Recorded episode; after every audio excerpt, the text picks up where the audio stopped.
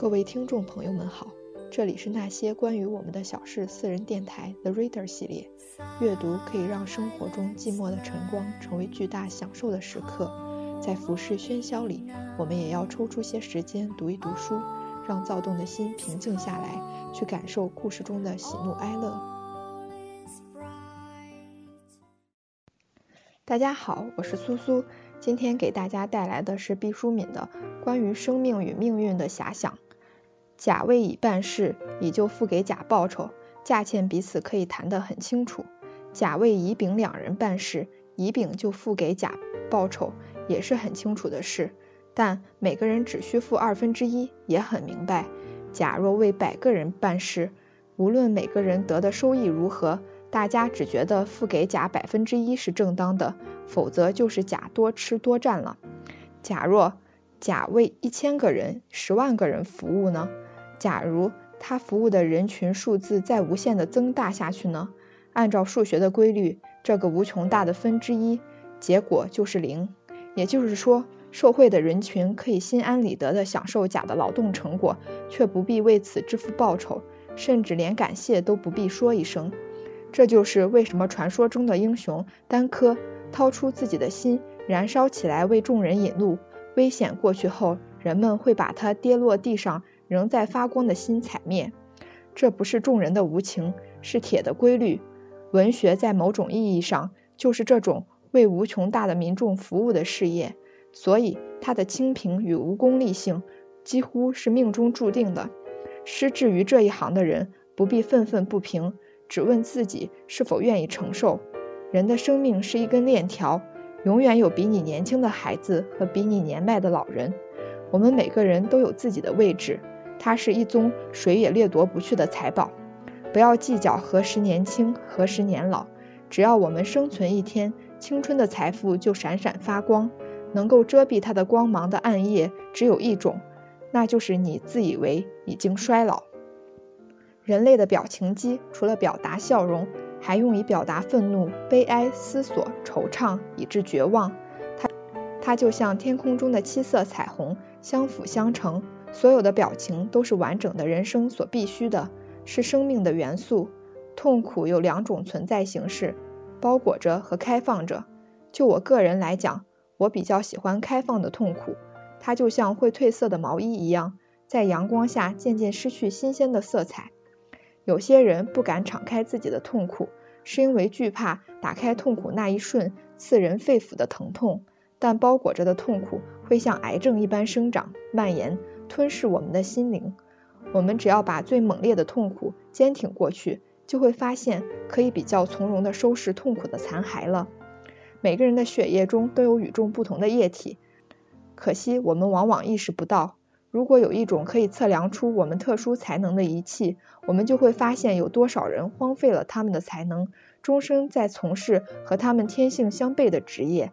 每个人都在寻找，从幼年就开始找，找准了自己位置的人是极少数的幸运者。许多人在暗中摸索了一生，终究在迷茫中告别。如果我们找到了自己爱好的事业，万万不可放松，它会使我们不再计较得失。最大限度地感到自己存在的价值。生理是心理的镜子，每个人都是他自己的朋友和杀手。许多人的疾病其实是自身心理攻击生理造成的。一个人越是懦弱，他伤害自己的频率越高。无论爱一个人还是恨一个人，有时都是很残忍的事情。爱和恨都有两个层面，一个是精神，一个是肉体。你嘘寒问暖。或是往对方脸上泼硫酸，都是首先作用于肉体，然后传递于心灵。你呵护或是残害他的灵魂，作用要更为深远的多。肉体和精神有时相连，有时隔膜。有的人肉体残缺后，精神愈加完整；有的人躯体强健，精神却是破碎的。精神可以支配肉体，肉体却不可能控制精神。小的危机就像感冒。不单是无法完全避免的，而且还可以给人以刺激，调动防御能力，增加免疫功能。但是注意不要转成肺炎。每个人都会有伤口，有的人愈合的天衣无缝，有的人留下累累疤痕。这当然和利物刺进的深浅有关了。但我们经常看到，有的人在深刻的创伤之后仍然完整光滑，有的人在小小不言的刺激下就面目全非了。在医学上，后一种人有一种特殊的名称，叫做疤痕体质。愿我们每个人都不是意志上的疤痕体质。我们可以受伤，我们可以流血，但我们要在最短的时间里医治好自己的伤口，尽可能拯救如新。没有快乐，谁也别想留住健康。眼睛对眼睛是可以说话的，他们进行无声的交流，在这种通行的世界语言，在这种通行的世界语里，容不得谎言，用不着翻译。他们比嘴巴更真实的反映着一个人隐秘的内心世界。我们可以吓唬别人，但不可吓唬病人。当我们患病的时候，精神是一片深秋的旷野。无论多么轻微的寒风，都会引起萧萧黄叶的凋零。让我们像呵护水晶一样呵护病人的心灵。生命的碎石在死亡之锤的击打下，易于迸溅灿烂的火花。死亡使一切结束，它不允许反悔。无论选择正确还是谬误，死亡都强化了它的力量。尤其是死亡的前夕，大奸大恶、大美大善、大彻大悟、大悲大喜，都有极淋漓的宣泄。成为人生最后的定格。一个人有太多选择的时候，常常径直选了那最容易、最易在短时间内见成效的一条路。一个人只有一种选择的时候，实际上丧失了选择，只是接受命运。所以，选择不宜太多，也不宜太少，以能充分发挥意志、表达信念为最好。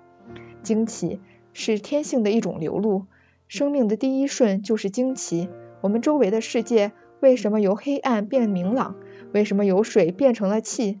温度为什么由温暖变得清凉？外界的声音为何如此响亮？那个不断俯视我们、亲吻我们的女人是谁？从此，我们在惊奇中成长。这个世界上有多少值得惊奇的事情啊？苹果为什么落地？流星为什么下雨？人为什么兵戎相见？史为什么世代更迭？孩子大睁着纯洁的双眼。面对着未知的世界，不断惊奇着、探索着，在惊奇中渐渐长大。惊奇是幼稚的特权，惊奇是一张白纸。当我沮丧的时候，当我彷徨的时候，当我孤独、寂寞、悲凉的时候，我曾格外的相信命运，相信命运的不公平。世上可真有命运这种东西？它是物质还是精神？难道说我们的一生都早早的被一种符咒规定，谁都无力更改？我们的手难道真是激光唱盘？所有的福祸都像音符微缩其中。不幸者常常愿意同幸运者相比，抱怨自己的运气；幸运者常常不愿同不幸者相比，相信自己的努力。命运中的不速之客永远比有速之客来得多，所以应付前一种客人是人生的必修。他既为客，就是你拒绝不了的。所以怨天尤人没有用。平安的尽快把客人送走，才是高明的主人。命运是我怯懦时的盾牌，当我叫嚷命运不公最响的时候，正是我预备逃遁的前奏。命运像一只筐，我把对自己的姑息、原谅以及所有的严当都一股脑的塞进去，然后蒙一块宿命的轻纱。我背着它慢慢的向前走，心中有一份心安理得的坦然。当我快乐，当我幸福，当我成功，当我优越，当我欣喜的时候，当一切美好辉煌的时刻，我要提醒我自己，这是命运的光环笼罩了我。在这环里，居住着机遇，居住着偶然性，居住着所有帮助过我的人。假如在这死亡将至的时候，依然刻骨铭心的惦记着一件事，依然期望等待，不依不饶，那这个心愿便集中反映了一个人的个性。甚至是他生命的支点。古人说的“死不瞑目”，指的就是这种情况。死亡基本上可以分为两种：有准备的死和没有准备的死。猝死就是没有准备的死。当然，在广义上，除了极幼小的孩童，我们都或多或少考虑过死亡。有准备的死，则是一个缓慢的过程。人们冷静地回忆自己的一生，犹如上溯一条绵长的河流。世俗的纠缠，在死亡的背景之上，他平素所具有的魔力异乎寻常的浅淡了，人便格外的公允，格外的豁达，有置身物外的超然与智慧。